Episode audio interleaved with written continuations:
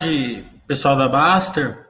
Hoje é, estamos aqui com o Itaú Unibanco, é, com o Head de RI e Inteligência do Mercado, com o Renato Lúlia, com o Superintendente de RI, o Gustavo Rodrigues.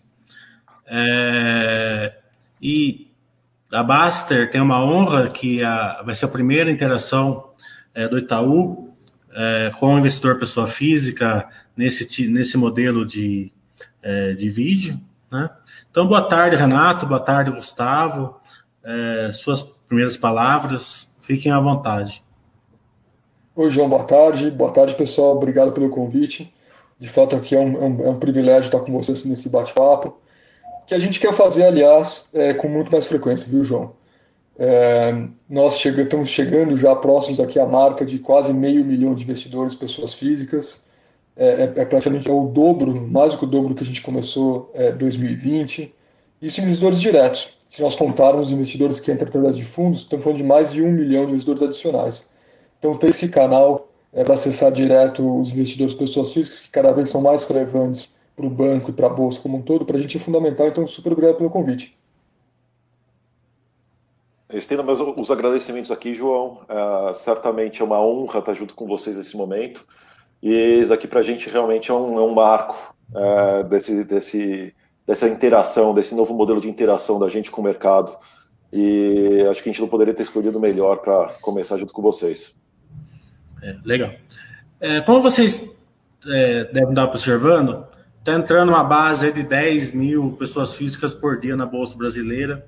Está tendo um, uma, um crescimento exponencial, né? Já estamos quase 3 milhões já de pessoas na, na renda variável.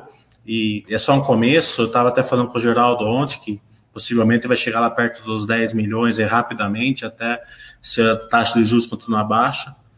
Mas aliado a isso, também tem um incremento de é, redes sociais, de é, informações que são de baixa qualidade, né?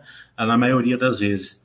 Isso está levando assim a, a, um descasamento assim do que é realidade e do que é verdade né, nos movimentos que estão por, por vir no setor bancário brasileiro, né? Então eu gostaria que vocês explicassem o que realmente é o Pix, né? É, como que vai afetar os bancos? É, eu marquei aqui que uma, na minha opinião, a desvantagem mais óbvia é a queda na receita, principalmente de TED e DOC, né? mas em contrapartida tem várias vantagens, né? que é a inclusão, o banco ele vai ficar funcionando 24 horas por dia, 7 dias por semana, né? com isso vai fazer mais negócios, é, quedas de despesas, eu marquei aqui o numerário, né? que é uma despesa importante do banco, e principalmente a satisfação do cliente, o relacionamento com o banco também tende a melhorar muito. Né? Vocês podem é, comentar esse tópico do PIX, deixar bem claro o que é realidade, o que não é, é porque, pelo que eu estou vendo na internet, as pessoas não estão sabendo avaliar corretamente. Perfeito, João. E olha, é, você já me ajudou aqui, você já me deu a resposta. E é exatamente isso que você listou, viu, João? É, só começando com, o teu, com, a, teu, tua observação inicial, nós também esperamos que o volume de pessoas físicas que entrem na, na bolsa também suba consideravelmente é, de agora em diante. Né? É, e isso, de fato, o grande gatilho disso, o grande impulso disso vem dessa taxa de juros baixa que nós temos atualmente, que deve permanecer em níveis baixos por algum tempo. Esperamos que assim o seja, né?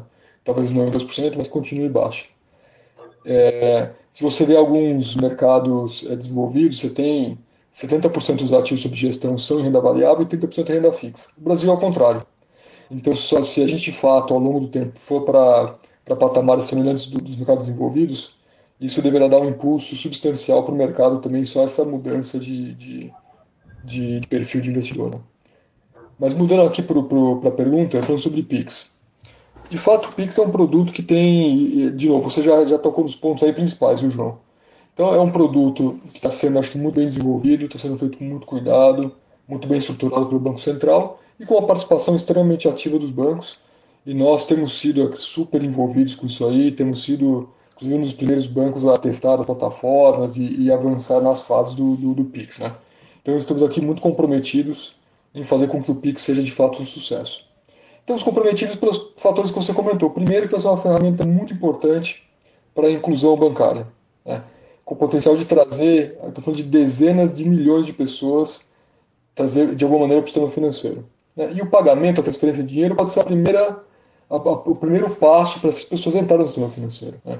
Uma vez que você está no sistema financeiro, aí de fato as pessoas poderão ter acesso a tantos outros produtos que, que hoje não, não estão disponíveis é, para elas. Né? Então, acho que uma primeira grande vantagem do Pix é de fato isso, é bancarizar é, uma, uma parcela grande da população e a partir daí fazer com que elas tenham acesso a outros produtos bancários, financeiros, que não somente uma transferência de dinheiro. É, isso tem uma vantagem também enfim, operacional, né? estamos falando de um pagamento que ele, é, que ele é muito barato e instantâneo, muito mais seguro do que, do que usar papel moeda, e que está disponível, como você comentou também, 24 por 7, né? Todos, é, o dia todo, todos os dias. É, dos pontos de vista, é, é, um, é, um, é, muito fácil de usar o jeito que o Pix foi bolado. Então você pode fazer transferências para as pessoas usando três chaves. É, você não precisa ter conta bancária, não precisa ter nada. Precisa ter, usando o CPF, celular, o endereço de e-mail, você conseguirá transferir dinheiro entre pessoas. Então facilita bastante, né? Ele vai unificar todos os QR codes, né? São aqueles códigos de barra quadrados que as pessoas podem pagar. Então a ideia é que o Pix também unifique isso tudo que qualquer QR Code possa ser pago também através do Pix, né? o que também será ótimo para os varejistas. Né? Então tem uma série de, de, vantagens de inclusão, de facilidade de uso, de segurança e de disponibilidade através do Pix. Para os bancos, né, quais são os pontos que a gente está olhando? Primeiro, você já comentou, né, então tem de fato, no primeiro momento, é uma, uma potencial queda de receita de TEDs e DOCs. É, no caso do Itaú, esse não é um valor substancial na nossa linha de resultados, ele é um valor marginal no nosso resultado, ou seja, as tags e docs são feitas em excedente dos pacotes de contas correntes, né? Então não é um valor muito importante. É, mas, por outro lado, ele traz uma série de vantagens. É, não só do ponto de, de ponto de vista de dar mais acesso financeiro essas pessoas, então temos novos clientes para o banco potencialmente aí, mas, mas a questão de custos também. Né? Um dos maiores custos dos bancos hoje é mexer com o dinheiro, são numerar, é numerário. Né? Então, é segurança, transporte de valores, é, caixa eletrônica, mais, isso é um custo muito substancial para o banco. E à medida que as pessoas, de fato, é, usem menos é, dinheiro e façam mais transações eletrônicas, isso pode ter um impacto bastante importante nos custos do banco também. Né? É, então, aqui, é, eu acho, assim, olhando, olhando o, a, o balanço de riscos e oportunidades, gente, nós estamos ainda bastante confiantes de que o Pix é um bom produto. Acho que ele vai ter sucesso e que no fim do dia ele traz mais vantagens do que desvantagens, principalmente para o público, mas também para os bancos. Gustavo, quer complementar alguma coisa? Não, João, eu acho que o Renato já, já endereçou bastante diversos pontos aqui. Eu acho que é importante também a gente lembrar que, historicamente, o sistema brasileiro de pagamentos ele é um dos mais avançados do mundo a gente sabe muito bem que isso tem um histórico de hiperinflação aqui no Brasil e que fez com que o sistema bancário brasileiro se desenvolvesse justamente para que a gente conseguisse compensar um cheque muito mais rápido que qualquer outro lugar no país no passado. A gente lançou o sistema de pagamentos brasileiro lá atrás, em 2002, se não me engano, que ajudou a gente a fazer transferências, né, o TED. É, se a gente comparar com o mercado americano, por exemplo, você não consegue fazer transferência de valores tão rápido, não conseguia fazer transferência de valores tão rápido quanto se conseguia aqui no Brasil. Compensação de cheque, que hoje é um instrumento que ele é muito pouco utilizado, mas compensar um cheque em um dia, putz, poucos lugares no mundo acabam fazendo. E apesar de tudo, eu acho que a penetração de cartão de crédito e débito no Brasil ele é muito mais relevante do que em outros lugares. Uh, então é um sistema uh, bastante avançado e eu acho que o Pix ele vai adicionar a toda essa a toda essa, essa, essa dinâmica. Você tocou num ponto importante que é, e o Renato também falou na parte numerário, é um custo enorme das agências. É, isso daqui tem um potencial muito grande de reduzir custo, não só para o banco, mas para um sistema bancário inteiro, trazer mais formalização das transações e mais é, é, traceabilidade, né? Você conseguir saber da onde estão saindo os recursos, para onde estão indo, então para lavagem de dinheiro e toda essa questão ainda é mais poderoso para uma instituição do nosso tamanho e para o Banco Central. Então é uma ferramenta aqui que, apesar de muita gente tentar colocar isso como um ponto negativo para os bancos, a gente está vendo como uma grande oportunidade para a gente, para nossa operação, em diversos aspectos, não só custos, mas em segurança e assim por diante. Para dar mais verdade para isso, João, desculpa, a gente tem hoje um grupo de mais de 250 pessoas de diversas áreas do banco focadas no Pix, 250 pessoas. Porque o Pix, ele, no fundo, ele é, ele é, um chassi, né? Ele é um chassi de pagamento, ele, ele é tubulação. Em cima disso tem que construir toda a questão de user interface, construir. A, a, então a gente tem assim, uma qualidade, tem uma, uma, uma equipe dedicada gigante para cuidar disso e oferecer produtos e serviços em cima do chassi do Pix. Então, de fato, estamos levando isso super a sério, a gente acha que é uma ótima oportunidade. Falar um pouquinho do Open Bank agora também, mesma coisa. É, fale fale para mim, para a gente o que, que é, o que é verdade, o que não é. Pontos que eu marquei aqui, né? É, que o mercado acha que vai que, vai, que a, vai ser uma capacidade de aumento de concorrência, principalmente com as fintechs. Né? É, isso é um lado que o mercado está olhando. Ele não, será que isso é verdade? Ou será que a expertise e a escala dos bancos grandes vão fazer diferença no Open Bank? E eu marquei uma barreira aqui para o Open Bank ter sucesso, que é o sigilo fiscal. Para você ir, no, ir para o Open Bank, para seu CPF ir para o Open Bank, você vai ter que me abrir mão do seu sigilo fiscal, não, seu sigilo bancário. Claro. Né, aqui, sigilo bancário. É, tudo, aí a pessoa vai falar, não, tudo bem, eu, eu abro a mão, porque é, eu não ligo que os bancos grandes olhem a minha conta, mesmo com um banco menor olhem a minha conta, eu confio é, nisso. Mas, na verdade, a hora que você abrir o seu sigilo bancário, pequenas corretoras do Brasil vão poder olhar o seu, o seu histórico, o seu, o seu CPF, o, o, seu, o seu, o seu, é, o seu capital, né?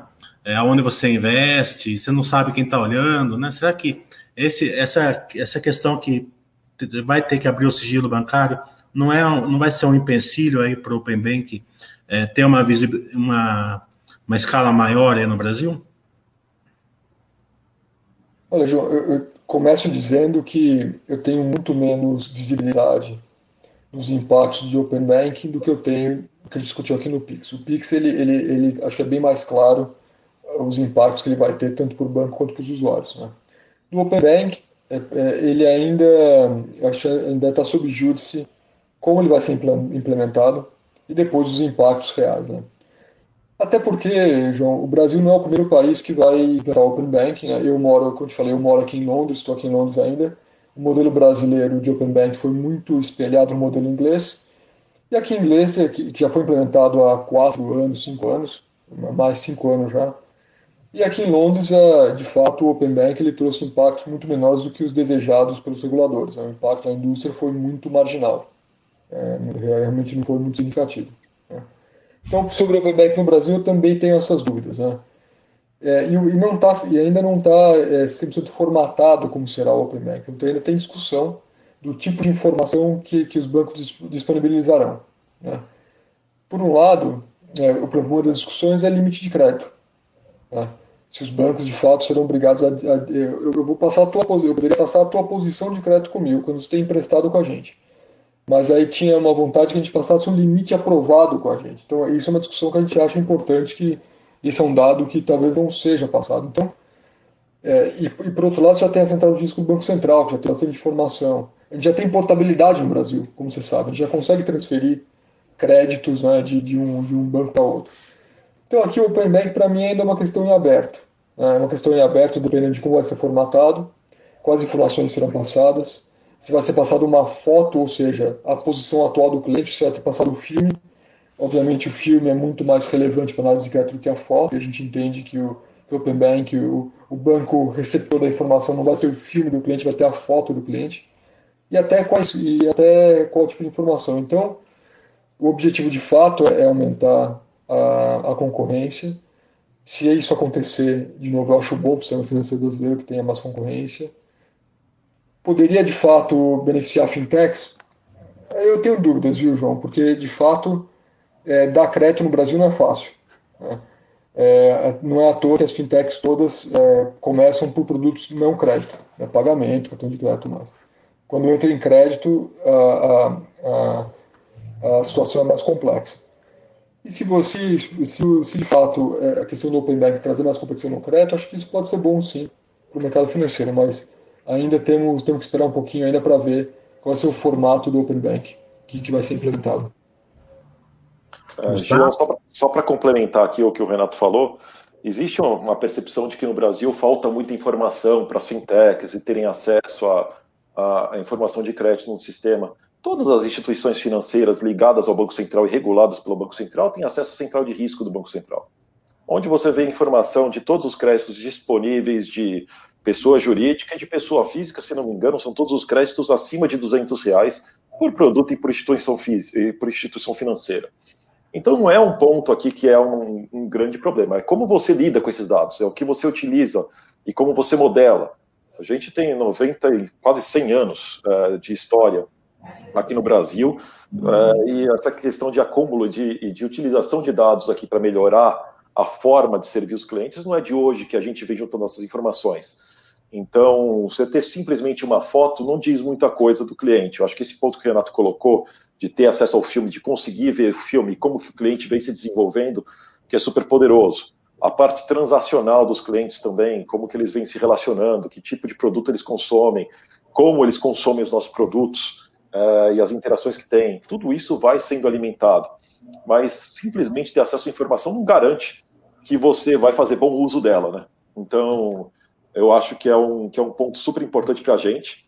É, a gente está bem confiante que, é, sinceramente, a gente vai ter mais acesso ainda. Do mesmo jeito que as pessoas vão ter mais acesso, os outros bancos, as outras instituições vão ter mais acesso às informações aqui no Itaú, a gente também vai ter a reciprocidade. Esse é um ponto importante do Open Bank no Brasil, é que uma vez que ele autorize uma instituição a acessar as informações dele aqui no Itaú, a gente vai conseguir acessar também as informações dele nessa outra instituição. E essa reciprocidade, a gente tem bastante otimismo aqui de que a gente vai fazer muito bom uso dessa informação e consciente de que a gente consegue, consegue extrair mais valor disso e ofertar melhores produtos e serviços para os nossos clientes dessa maneira. Concordo 100% com o que vocês falaram. É, e é muito importante esse assunto, porque a realidade é uma coisa, né, a provável realidade, mas o, o, o, pensamento, o sentimento que os acionistas têm hoje na internet é totalmente oposto a isso. Né? Acham que, que, vai, que realmente vai dar problemas sérios com os bancos grandes e não enxergo dessa maneira. E para mim é muito bom que ver que o Itaú pensa da mesma maneira. Vamos falar um pouco de fintechs, né? Eu separo as fintechs em dois, né? A imensa maioria como o Renato falou, eles procuram um nicho que eles não conseguem competir com, com os bancos grandes é, em crédito, é, no, no, todo é, do, no todo do case, né? E algumas pequenas, né, eles conseguem ganhar escala, conseguem se diversificar. A Stone é um exemplo, né? É, eu acredito que essas sim vão conseguir fazer algum tipo de concorrência, mas não acredito que, na verdade, essa concorrência seja um grande problema. É, como você falou, vocês têm 94 anos. Antigamente tinha 200 bancos aqui no Brasil, bancos estaduais. Você já é, DNA do banco lidar com a concorrência. Os bancos estrangeiros vieram aqui todos. Vocês lidaram muito bem com isso, né? É, eu marquei aqui, né? Que a realidade, né? É, que os bancos estão se alinhando mais com os fintechs, né, como o Cubo do Itaú é, mostra, né? E o Cândido falou uma coisa muito boa no painel do Santander, que eu gostei muito, que ele falou assim que é provável, né, o cenário mais provável é uma convergência, né, é, é, que as fintechs e os bancos sejam mais associativos do que, do que concorrentes, né? Acho que é isso mesmo, João. Vamos lá. E eu nunca falaria nada diferente do chefe, né? Então, se o chefe falou, eu assino embaixo. É... Mas eu acho que assim, eu acho que fintechs, João, foram as melhores coisas que aconteceram para o mercado financeiro atualmente. Foram as melhores coisas que aconteceram. Primeiro, que trouxeram de fato serviços é, nível de serviços para os clientes que não existia antes. E forçaram os bancos a, a pensarem diferente. Né? Quando a gente fala em fintech, a gente não está falando só de fazer um app mais bonitinho. Só é bonitinho é fácil. Essa é a parte mais fácil. Isso a gente tem lá um exército de, de TI dentro do banco, que copiar um app, copiar user interface, a gente faz em, em horas. O difícil é o que tem por trás disso. Então, com as fintechs trouxeram foco no cliente, em qualidade de serviço, em atendimento, em velocidade de, de lançar novos produtos, velocidade de lançar melhorias, é, de aprender com erros, de um jeito de trabalhar diferente. Né? Então, é, o banco tem mudado muitas, é, tem mudado muitas áreas internas para espelhar o jeito que as fintechs trabalham hoje em dia. A gente tem hoje uma grande parte do banco que trabalha em comunidades, que trabalha em squads, coisa que a gente não fazia há alguns anos atrás. Isso tem trazido uma eficiência maior, tem trazido um time to market para os nossos produtos maior. Então, acho que assim, as fintechs de fato é, trouxeram uma, uma, algumas dimensões que nós é, não tínhamos antes. Né? Então, a gente falou, tipo, hoje em dia, quando nós comparamos é, como nós queremos ser avaliados pelos nossos clientes, eu não estou comparando com, com outro banco grande brasileiro. Comparando com a Netflix, eu quero ser avaliado tão bem quanto a Netflix é avaliada pelos usuários. E os usuários estão nos comparando com a Netflix hoje em dia. Ele fechou o app do Itaú aqui, mas abriu o app da Netflix ou o app de qualquer outra empresa digital e, e, e, e são indústrias diferentes, mas a percepção do usuário de qualidade de serviço ele vai, ele vai, ele vai, vai usar as duas comparadoras. Então a régua subiu muito. Eu acho que isso é bom. Né? É, e a questão que o Cândido fala das coisas convergirem, eu acho que é por aí mesmo. Né? Então nós estamos ficando cada vez mais digitais.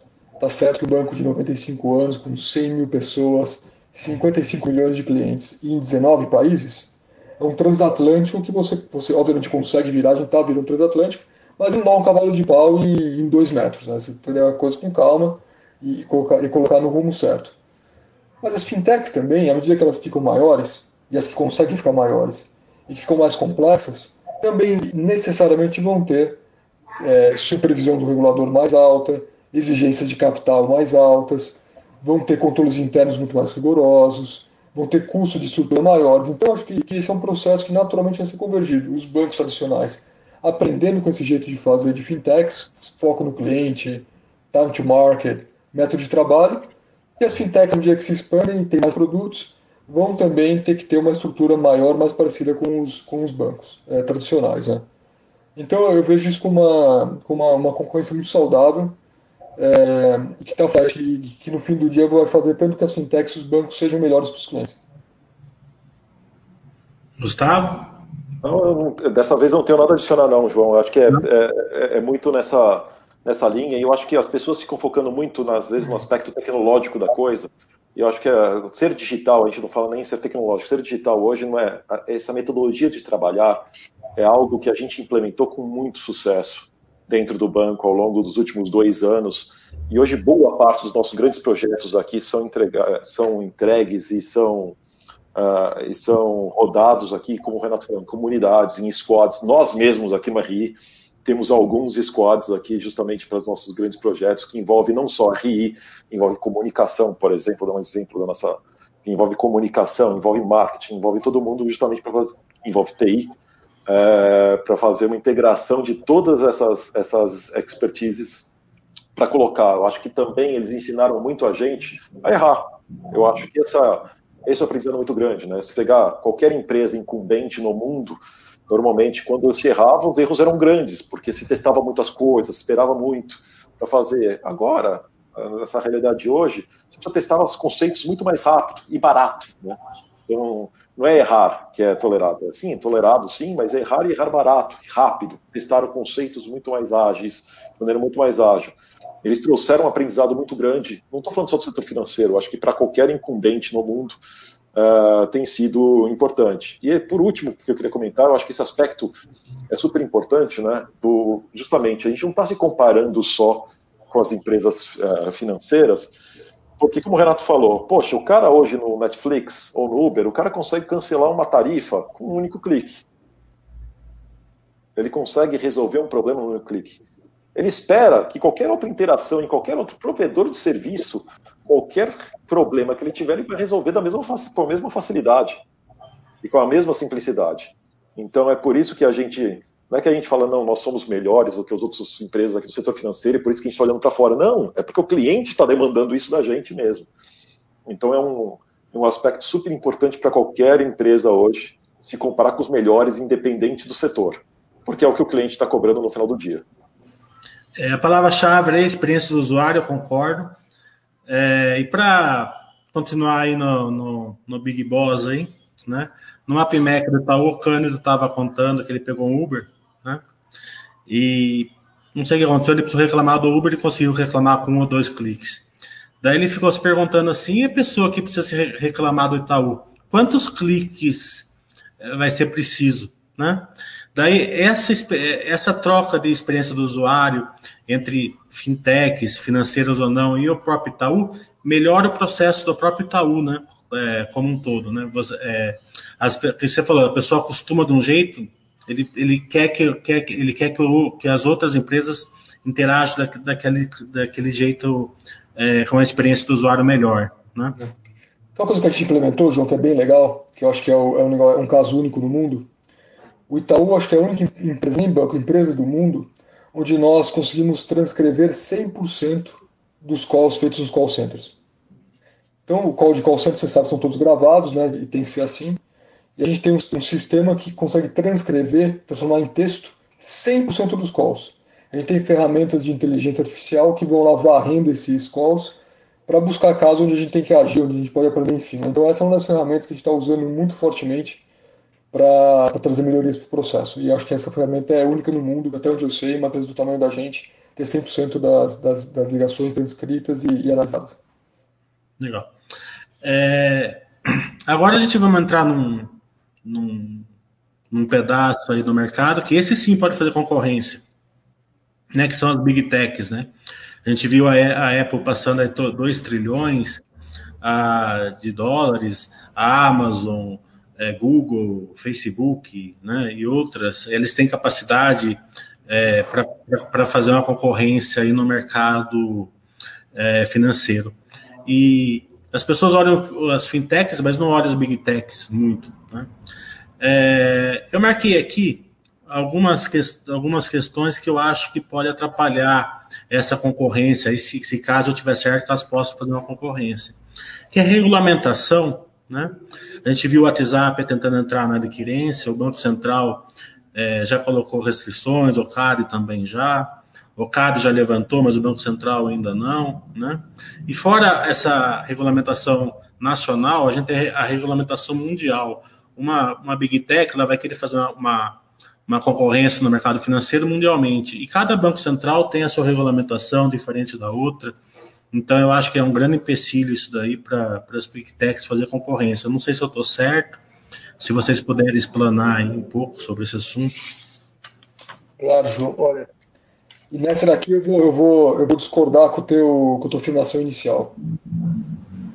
Posso morder minha língua daqui a alguns anos, é bem provável que isso aconteça, mas eu não acho que as Big Techs sejam um, uma grande concorrência para os bancos. Não é porque elas não querem, não é porque elas não querem, não é porque elas não possam ser, porque elas não querem ser. Porque não é bom negócio para elas. Né? Você, você, mencionou a Apple, né? uma empresa de 2 trilhões de valor de mercado. O, o, price earnings da Apple é muitas vezes é, é outra ordem de grandeza em relação a qualquer banco do mundo. Né? É, eles não são regulados, eles não têm demanda de capital, e tem um negócio que dá um return on equity, um retorno sobre, sobre patrimônio líquido e tudo mais, também que é muitas vezes superior ao nosso. Então, para que, que eles vão querer se meter em serviço financeiro, que é altamente regulado? Como você falou, não tem padrão mundial, então não é fácil eles expandir para um bilhão de pessoas, vai ter que ir ficar pegando picadinho em cada um dos países, onde eles podem ter intervenção do regulador. Fazer tudo isso para ter um retorno de um grande sorte de 15, 10, nos mercados desenvolvidos 8, 10% no mercado desenvolvidos 20%, desenvolvidos 20%. Eu acho que eles não vão porque não vão querer fazer isso. Não porque não tem capacidade, tá? O que eu acho que eles querem sim, e para eles tem muito valor, é informação. Não é, não é, não é por nada que tudo que a gente vê de tecnologia, de big techs em, em finanças tem a ver com pagamentos. Então, a Apple Pay, é o Google Pay, o Samsung Pay, é o WhatsApp Pay agora, é todos os Pays da vida. Por quê? Tem informação que eles querem. Eles querem saber o que você está comprando, de quem você está comprando. Eles querem poder fazer uma proxy de quanto você ganha, qual é a sua renda, quais são os seus interesses. Eles querem informação. Então, para essas empresas, ou dar um WhatsApp Pay com prejuízo é bom negócio. Ela está tendo acesso à informação que ele jamais teria de, de alguma outra forma. Né? No caso da. Perdão, no caso da Apple Pay, acho que ele até faz algum resultado ali. Mas perto do que a Apple ganha, isso também é marginal. Eu acho que nós vamos ter sim algum tipo de concorrência, entre aspas, de, de Big Techs e é uma coisa muito, muito particular, onde eles queiram absorver informação. Eu acho que vai ser muito mais um formato de parceria de, de concorrência. Então todos os produtos sempre tem algum banco por trás. O cartão da Apple foi o Goldman Sachs. O Apple Pay necessariamente tem que ter cartão de crédito lá dentro. O WhatsApp Pay precisa ter um adquirente e precisa ter um emissor. Então, vai ser muito uma questão de, de parcerias do que de concorrência. Eu não vejo aqui, um, um curto espaço de tempo, a Google começar a dar empréstimo hipotecário e financiando automóvel. E, eu não, vejo isso. Eu posso estar errado, provável que esteja, mas eu acho que para eles não vai ser bom nós fazer isso, não. Tomara que você não esteja. É, Gustavo? Não, aqui realmente não tenho nada a adicionar, João. Nada. É, vamos falar um pouco de pandemia, né? É, há seis meses atrás, a visão nossa, a visão do mercado, era uma visão muito otimista, né, com, o Brasil, com o mundo, hum. né? Isso, em questão de poucos dias, mudou aí para uma crise gravíssima, né? É, não só financeira, como de saúde pública, né? É, como que foi para vocês é, a entrada nessa pandemia? Quais foram os processos que vocês tiveram que mudar no banco? Um, o, o, mais grave aí foi ter um, um aumento de PDD, né? Até no, nessa questão do PDD, né? É, teve uma, uma, uma, uma corrente no FinTwitch que vocês estavam aumentando o PDD é, é, de propósito para diminuir o lucro, né, para forçar certas situações. É claro que isso é uma bobagem tremenda, mas é bom vocês falarem um pouco disso, porque tudo que, fica, tudo que entra no FinTwitch aí é, acaba ficando na cabeça das pessoas, né? E processos, né? É, os processos que vocês tiveram que fazer aí durante a pandemia, que, que é, não digo que foi bom, porque uma pandemia nunca é bom, tem o lado da doença, tem o lado da, de mortes, né? Mas o lado é, financeiramente falando, economicamente falando, é, esses processos com certeza fizeram que uma redução de custo no banco, fizeram o que, que vai se perpetuar desses processos no futuro, né?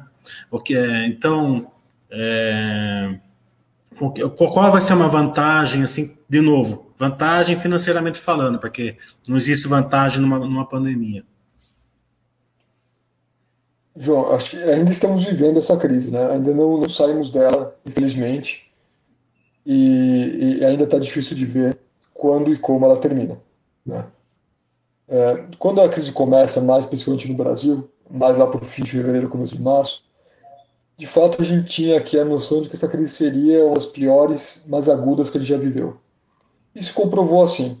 Se você olhar os dados que a gente espera agora do PIB, contração do PIB no segundo trimestre, vai ser a contração mais importante já teve na história do Brasil. Estamos esperando algo em torno de 10%, entre 10 e 11% de contração em um trimestre, o que é algo sem precedentes. Né? Então, quando, a gente, quando a crise começa, é, ficou, ficou bem claro para a gente de partida que o maior problema seria crédito. Né?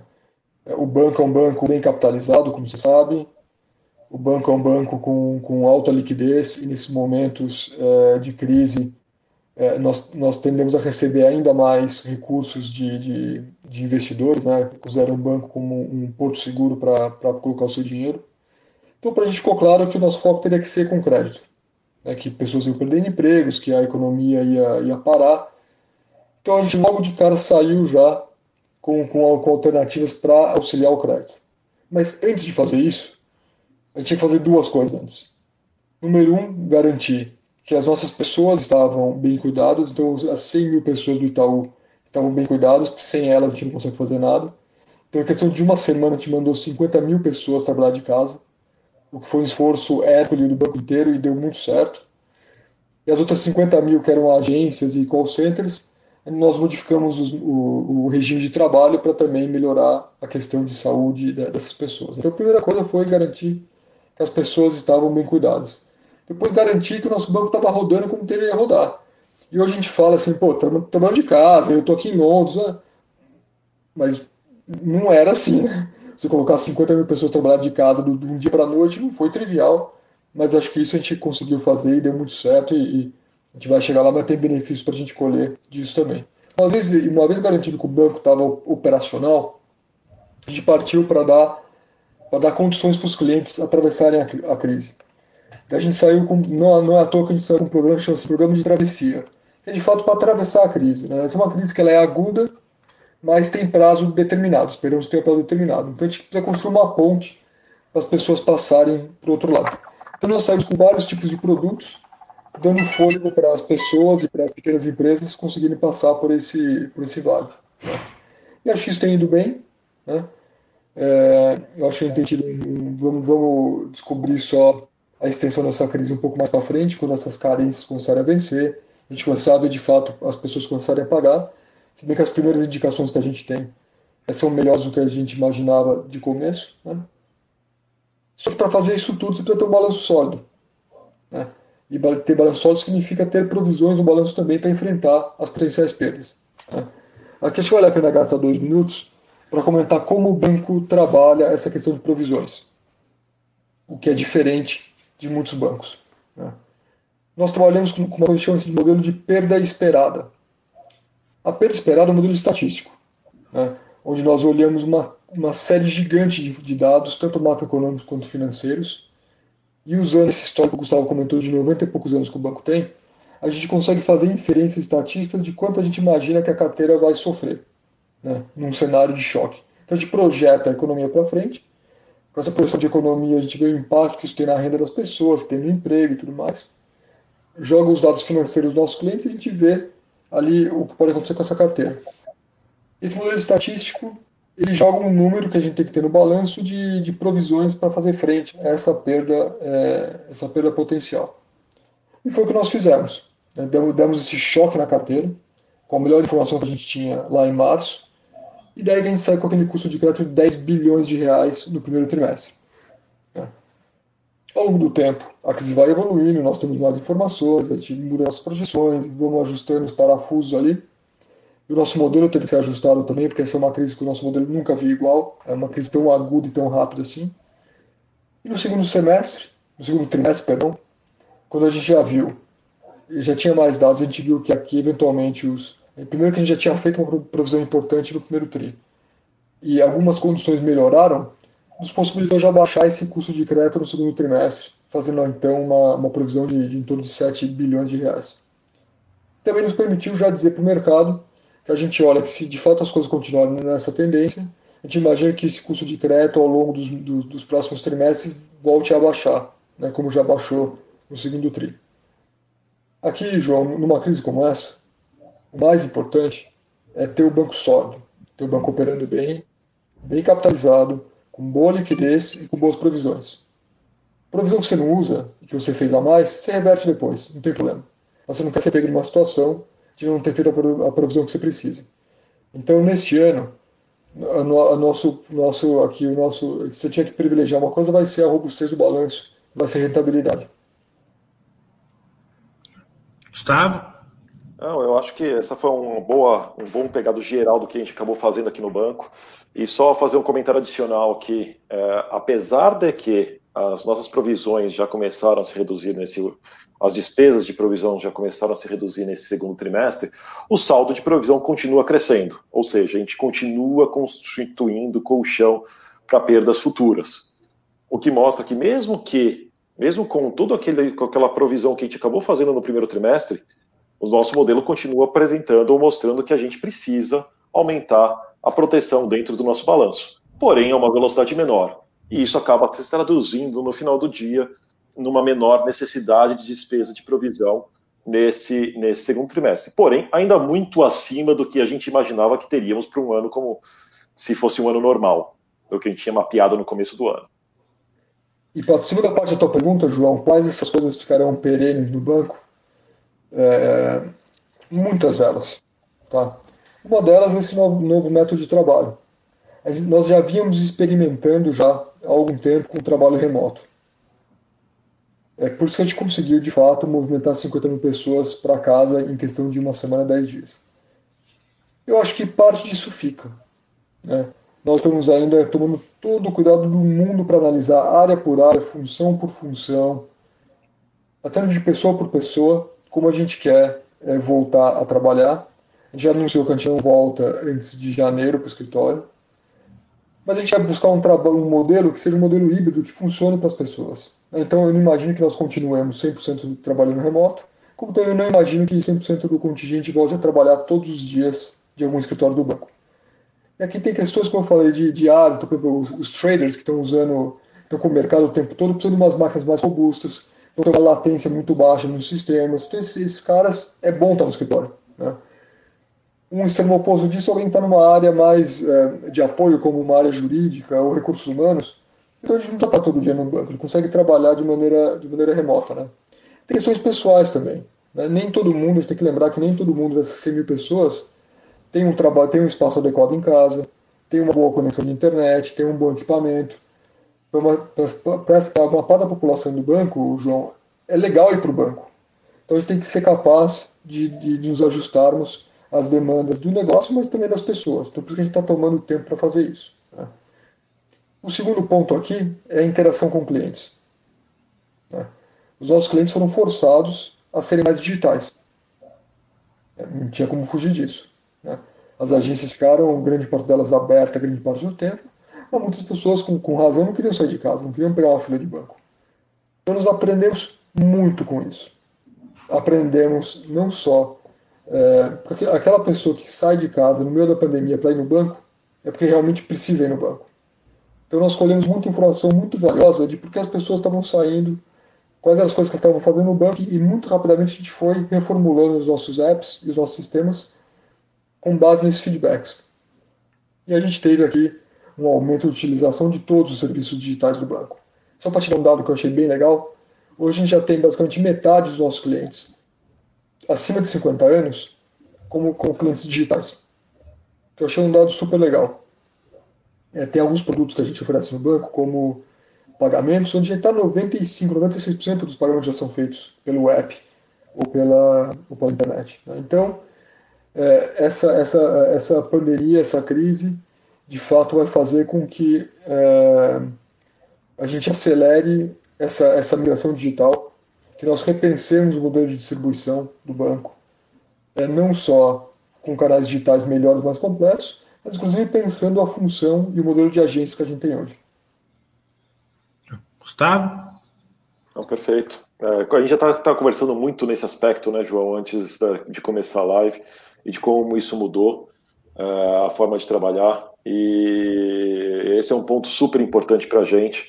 O Renato colocou super bem aqui que, poxa, a gente moveu o banco em apenas uma semana, a gente conseguiu mover 50 mil pessoas. A gente tinha mirado muito tempo atrás em trazer justamente esse modelo de mobilidade para o nosso trabalho e implementar o home office como uma opção para as pessoas. Então não é algo que é novidade para a gente uh, boa parte do nosso contingente, ou se não quase todo o nosso contingente operacional, já havia migrado para esse modelo, trabalhando com notebooks, até para facilitar o trabalho em comunidades, que era algo que a gente já vinha implementando.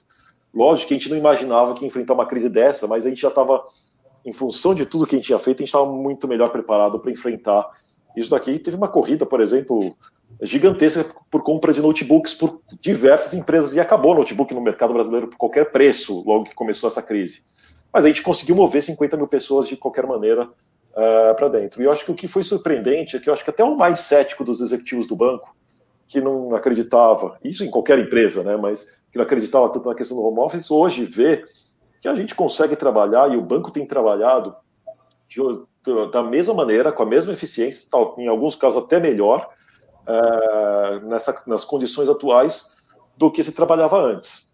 Uh, o que tem dado bastante conforto para que a gente priorize bastante a, a, segurança dos nossos colaboradores nessa jornada e fez com que a gente empurrasse justamente a retomada dos, da, do novo modelo de trabalhar para início do ano que vem. É, então, acho que isso aqui é um, é um, é um excelente exemplo de quão bem preparado a gente estava, apesar de nunca esperar algo nesse sentido, é, para enfrentar uma situação como essa, e que veio a calhar. E a gente está tirando, lógico que a gente não, não tinha como antecipar essas situações, a gente está tirando diversos aprendizados aqui, justamente na parte operacional, e na interação com os clientes também tem sido riquíssimo.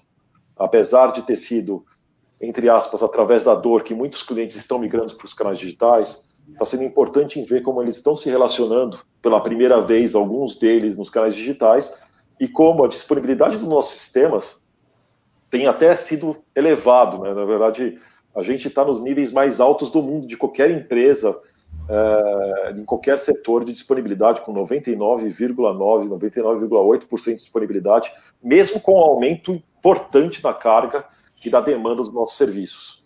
Então, isso para a gente tem sido bem, bem gratificante ver que a, a estrutura estava lá é, e tudo que a gente investe de dinheiro, é, do que a gente se prepara, estava disponível no momento que a gente precisou.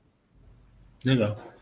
É, vamos falar daqui para frente, né? Esperamos que a vacina esteja perto, né? E a gente esteja saindo mesmo dessa crise, é, pelo menos da, da, parte da saúde. É claro que a crise econômica ainda vai demorar mais. Esperamos que seja assim, né? É, e acredito, posso estar errado, acredito que a visão do banco seja um otimismo contido, né? vamos dizer assim, né? ou pelo menos não está pessimista nessa saída, né? Então, se vocês podem falar assim na, no cenário macro, né, na macroeconomia brasileira, setorial e do Itaú, né, como vocês estão vendo aqui para frente que vai acontecer, principalmente uma coisa que não tem muita visibilidade, né, que é, é que é a inadimplência dos bancos, porque vocês tiveram que fazer alguma prorrogação aí de crédito, né? E essa prorrogação ainda vocês não devem ter uma visibilidade muito boa para saber é, o quanto vai impactar no balanço aí no, nos próximos trimestres. E se eu tiver certo, eu queria pegar um gancho aqui, um cenário de mais estresse, né? É, na minha cabeça, assim, o pior cenário, economicamente falando, né, seria ter um, uma onda aí de, é, de falências ou concordatas no setor aeronáutico e de óleo e gás lá nos Estados Unidos, né? Que com certeza acarretaria é, uma contaminação praticamente é, rápida dos bancos, né, e daí para o sistema financeiro mundial seria né, rastro de pólvora. Né? Se, se vocês puderem falar sobre é, esses dois cenários, é, o cenário normal, que eu acredito que seja mais provável, torcemos para que seja, e um cenário de mais estresse, assim, para para o investidor ter uma, uma noção assim, do que está por vir. Assim. Essa pergunta é difícil de responder, viu, João? Mas vamos, vamos trabalhar aqui com o que a gente está usando como cenário base, tá? O... Acho que a economia no Brasil tem surpreendido até antes da crise terminar, né? Então, é de fato tem sido uma. Acho que como o Brasil não teve um, um, entre aspas, lockdown, uma quarentena tão estrita como tiveram em outros países, acho que a queda é, de atividade econômica ela foi menos acentuada e começou a voltar também de maneira mais rápida. Então nós ainda estamos no pico de casos de contaminação no Brasil, né, não, não, não, saímos do pico ainda, e a economia já está rodando hoje nas estimativas a mais de 90% é, pré-crise. Então, que de fato é uma surpresa. É, Agora, tem aqui a dúvida, né, se o que, o que é menos pior. Você ter uma queda acentuada uma volta acentuada, ou ficar num, num platô durante bastante tempo e num nível de atividade econômica ainda não, não 100%. Né? Então, a gente vai ter que esperar um pouco mais para descobrir isso. Mas a expectativa que tem é que, de fato, a economia agora continue se, é, seguindo normalizando ao longo do tempo, à medida que a, que a economia e o mercado volte a, volte a se abrir em sua totalidade tem aqui aquela discussão toda de que a vida só volta ao normal quando de fato tiver uma vacina. É que enquanto tiver uma vacina, vida normal não existirá. É, eu tenho a, a, minha experiência aqui em Londres tem sido um pouco disso, quer dizer, é, aqui tudo começou antes, terminou antes também. Hoje, hoje enfim, Londres está 100% aberta é, para tudo, né? Com algumas poucas exceções. E a vida começa a voltar ao normal, mas não volta ao normal. Né? Você ainda não tem é, acho que o mês de julho aqui foi muito bom de consumo tudo mais, mas agosto só começou a piorar de novo. Então, acho que as pessoas só vão voltar a viajar, só vão voltar em, em, em shows, em, em, em, bares, restaurantes e tudo mais, quando de fato tiver uma vacina. Então, acho que a gente vai ter que conviver, talvez, com o nível de, de, de, de atividade econômica ainda comprimida por algum tempo. Né? E acho que é o cenário base. Agora, um cenário de estresse, então, assim, tem muito dinheiro no mundo, né? tem muita liquidez em tudo quanto é lugar do mundo. Então, só quebra aquelas empresas que o governo quiser que quebre, ainda mais mercados desenvolvidos. Então, eu não vejo um cenário de uma quebradeira de empresas dos Estados Unidos, como você mencionou. Eu acharia é, o FED tem todas as ferramentas que ele precisa para suportar as empresas e não vai deixar que empresas que são importantes para a geração de emprego ou que contaminem a cadeia produtiva é, quebrem. E ele consegue é, é evitar que isso aconteça. Né? Acho que o mesmo é válido para as, para as grandes economias europeias ou até asiáticas. que o cenário mais perigoso, de fato, é o cenário de saúde. Né? De fato, tem um novo pico lá na frente, se é uma mutação desse, desse vírus que causa uma nova onda, ou se a gente fica muito tempo sem conseguir uma vacina que seja de fato eficaz. Acho que o perigo está aí. Né? Então, acho que o perigo vem muito mais por, uma, por um agravamento da crise de saúde do que por uma falta de recuperação da, do setor econômico. É claro que as coisas estão relacionadas, mas o cenário básico é que, de fato, a gente vai, a gente vai conviver com essa atividade econômica deprimida por mais algum tempo e que ela normalizaria se e quando a gente conseguir ter uma vacina que seja, que seja eficaz. Gustavo? Do meu lado, sem adição, João. E a questão da prorrogação do, dos empréstimos aí na inadimplência, tem visibilidade, não tem? Ótima pergunta, e essa é a pergunta mais importante dos próximos trimestres. É como, você bem colocou, como nós demos carências, e aqui estamos falando de pequenas empresas e de pessoas físicas. Né? Para grandes empresas, a negociação sempre é individual, é sempre um a um, então não, essa questão de dar carência de pagamento não é relevante. Ela é relevante para pequenas empresas e para pessoas físicas. Como as carências é, elas vão de 120 a 180 dias em média, e o pico aqui do, dos nossas, das nossas renegociações foi lá por abril é, e maio, então a gente vai começar a ter os vencimentos mais fortes agora em outubro e novembro. Né? Então, em outubro e novembro começam os repagamentos, a inadimplência curta no Brasil ela é, ela é muito alta, né? então até 15 dias está tendo inadimplência, então a gente tem que esperar alguns dias para começar a ver o que daquilo ali de fato é inadimplência real e o que não é. Então vou dizer que a gente vai ter uma visão um pouco mais clara disso, mais o fim deste ano e para o começo do ano que vem, do que são os NPLs, é, do que na inadimplência real, que são as perdas do banco. Então por isso, voltando àquele ponto que a gente falou há uns minutos atrás, que é importante o banco manter o nível de provisão alto, o balanço bem robusto, o balanço bem sólido, porque de fato a gente nunca passou por uma crise como essa. É importante ter ali todas as ferramentas necessárias para fazer frente a qualquer provisão que possa vir. E à medida que a gente começa a ver as provisões se materializando, é, que a gente consiga ver como isso termina, aí sim a gente pode começar a usar as provisões que nós fizemos já no começo do, do, do ano para fazer frente a essas perdas. Né? Então é essa dinâmica que a gente está vendo. Vou ter que esperar até o fim do ano, começo do ano que vem, para ter uma foto mais precisa. É, e isso, João, e isso, João, que é tão importante você ter um modelo de perda esperada bem calibrado. Né? A gente no varejo, como o Renato falou, é, a gente usa o modelo de perda esperada para o varejo é, pelos últimos 10 anos, praticamente. Passamos a utilizar em 2000, no final de 2010, e você vai aprimorando a forma disso com que o modelo tra trabalha. Lógico que você ter noção, você ter as curvas de inadimplência, ajuda muito a você entender como aquelas safras vão se comportar, e à medida que você faz muita prorrogação, você acaba perdendo muita referência. Mas hoje, aqui no banco, a gente não depende somente dessa informação, não depende somente do, das expectativas macroeconômicas, é de todas as informações que a gente acaba coletando dos nossos clientes.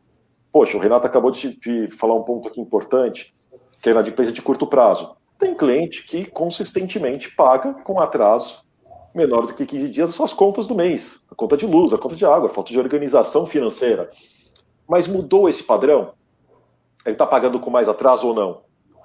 Né, então, isso aqui a gente leva em consideração para as nossas provisões. A, o fluxo de recursos que passa pela conta dos clientes, a forma como que ele transaciona através do cartão de crédito, tudo isso vai sendo alimentado no modelo para garantir com que, que, a gente consiga ter a melhor visibilidade possível uh, nesse momento. E lógico, a gente acaba atrelando esse tipo de comportamento com as nossas expectativas de cenário macroeconômico e como isso deve, e projetamos como isso deve se comportar. Mas a gente vai ter a real, é, a, a, a gente vai ver a, a, realidade mesmo ao fim da carência. Então é super importante, esses próximos meses vão ser super importantes para a gente, justamente definir é, se o que temos já, é o suficiente ou não. Mas é, acreditamos que essa deve ser uma tendência para todo mundo no sistema. É, então, aparentemente, só para o pessoal é, entender, o colchão de, de provisões que vocês fizeram, aparentemente, essa questão da prorrogação está tá coberta, está tá confortável para o banco. Claro que não é uma certeza absoluta, mas o banco está tá confortável hoje. É, o objetivo dessa, de fazer essa, liquidez, essa provisão adicional foi para, de fato, fazer frente às perdas que serão advindas dessas prorrogações ou desses clientes que de fato vão sofrer com a crise. Né? Então, a gente vem fazendo é, volumes é, substanciais E o nosso modelo tem reagido rápido a isso. Né? Então, não descarto aqui que a gente faça ainda provisões adicionais nos próximos trimestres, como normalmente fazemos, mas a expectativa é que seja num montante inferior ao que nós vimos nos, nos trimestres passados. Legal. O, o, o, João, e só um último ponto aqui que eu acho importante. Quando a gente olha para o último ciclo macroeconômico que a gente passou, de 2015-16, onde a gente teve um problema muito maior na carteira corporativa, no sistema brasileiro, uh, a gente usou o mesmo, o mesmo approach. Lógico que são a mesma abordagem, lógico que são carteiras muito diferentes na forma de se interagir, mas quando a gente olha para o que foi feito em 2015 2016, onde a gente auxiliou as empresas a fazer a travessia para aquele momento, renegociamos, demos carências, mudamos taxas, novos produtos de crédito para auxiliar a fazer a travessia, mas ao mesmo tempo que nós fizemos isso, nós aumentamos muito a nossa provisão, porque você nunca tem a certeza de se as coisas vão dar certo ou não, ou, quando, ou quanto tempo aquilo vai durar. Quando a gente olha para trás para o que a gente fez, a gente vê que a gente ajudou de fato muitas empresas a fazer aquela travessia e de fato a gente acabou, em função dessa maior flexibilidade é, em lidar com crédito e ajudá-los nesse momento, fez com que a eventual inadimplência que veio daquela crise, que, que, que foi originada por aquela crise, foi muito menor do que ela poderia ter sido se a gente não tivesse feito esse, essa mesma abordagem. E isso nos dá bastante confiança nessa, nessa nossa abordagem que foi dessa vez implementada no varejo como um todo, para pequenas empresas e pessoa física, de justamente auxiliar os nossos clientes a fazer essa travessia. Até é o nome do nosso projeto, do nosso programa aqui, Travessia. Legal. Eu montei essas perguntas aqui para caber no, mais ou menos no tempo que vocês disponibilizaram para a gente. Eu sei que vocês são muito ocupados, o Renato até gentilmente está falando do lado de Londres, né? É, devo estar atrapalhando o jantar dele lá em Londres. É, e o almoço do Gustavo, com certeza. É, e, e a Basta agradece demais vocês. E, e a gente está aberto aí para qualquer interação que o Itaú quiser fazer com a Baster. E vocês já fazem alguma coisa? É, o, o, Geraldo, o Augusto sempre manda é, vídeos para gente, para a gente colocar lá na Baster. E a gente quer até acelerar esse, essa essas ferramentas. Então, muito obrigado a vocês e se vocês quiserem falar alguma coisa é, para se despedir, fiquem à vontade.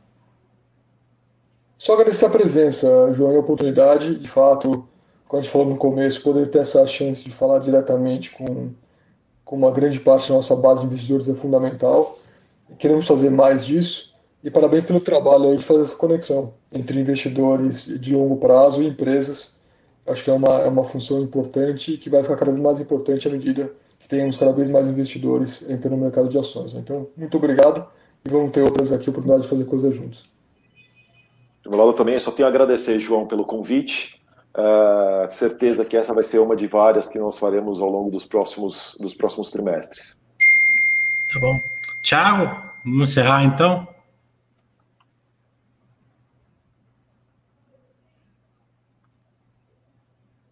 Prontinho.